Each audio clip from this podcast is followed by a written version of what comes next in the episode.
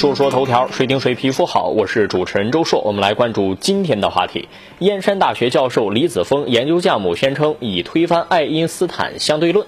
最近，河北燕山大学教授李子峰研究项目宣称已经推翻了爱因斯坦的相对论。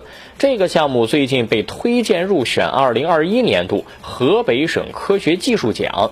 项目公示以后，受到公众普遍关注和讨论。李子峰研究项目名称是坚持唯物主义时空智能观，发展牛顿物理学。根据了解呢，这个项目宣称已经推翻了误导物理学界和人类认识世界基本方法的爱因斯坦的相对论，为科学的健康发展扫清了一个巨大障碍。科学是不断发展进步的，质疑前人的理论当然没问题。科学就是在不断质疑当中进步的。如果哥白尼不质疑，科学就会始终被中世纪的教会所垄断；如果布鲁诺不质疑，就没有人捍卫日心说；如果牛顿不质疑，也不会有万有引力定律；如果爱因斯坦不质疑，我们也没有办法解释宇宙当中牛顿三定律不适用的问题。那么有人质疑爱因斯坦了就不行吗？当然可以啊！我们乐于见到科学进步，但是这种质疑不能是哗众取宠和民科的思维。因为爱因斯坦的相对论在一定使用范围内已经经过了大量验证，如果想要推翻，要拿出足够多的证据和实验数据。如果空口白牙说我推翻了某某理论，这个理论不对，这不就是胡说八道吗？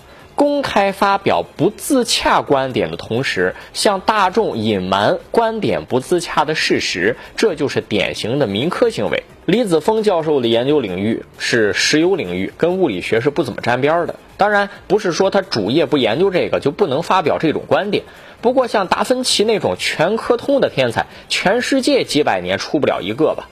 我不是学理科的，但是用常识判断也知道，这种爆炸性的研究成果想要发出来，你得是持续性的、循序渐进的、系列的推进，而不是一篇论文、一个研究结论就完事儿了。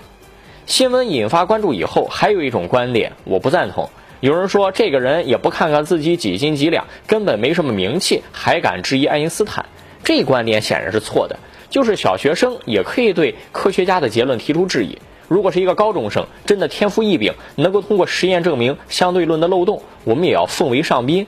科学研究啊，从来都不应该以名气决定成败。我们尊重科学与事实，而不是地位。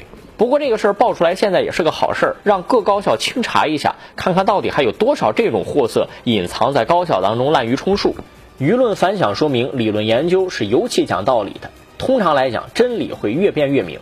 不过你说这个推荐单位和公职大学怎么就能允许这种理论不被审核和评估就推荐上去呢？推荐领导们都是外行领导内行吗？当然，你说爱因斯坦有没有可能是错的呀？这谁知道啊？时代发展，科技进步，宇宙的奥秘没人能解释得清楚，指不定什么时候真的发现相对论也有些不对的地方呢。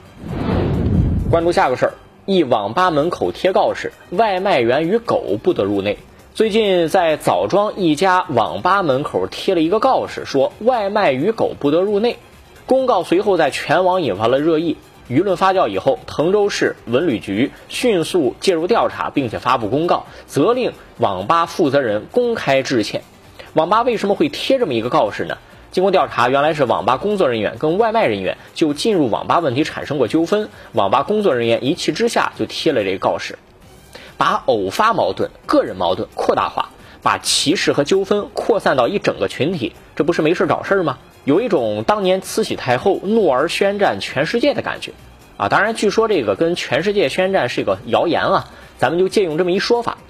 这不仅仅是口不择言的道德问题，还是一个违法问题。很明显，这种带有歧视性的标语违反了法律规定。况且，这种“某某与狗不得入内”，大家都知道出自哪里吧？这是带有中国人惨痛记忆的那种年代和说法呀！这个店主居然敢这样用，这是不是忘了本呢？该罚就罚，我觉得也可以拘留两天，寻衅滋事嘛。口袋罪、口袋过错，这时候可以适用一下。说说头条，谁顶谁皮肤好？我是主持人周硕，下期节目咱们接着说。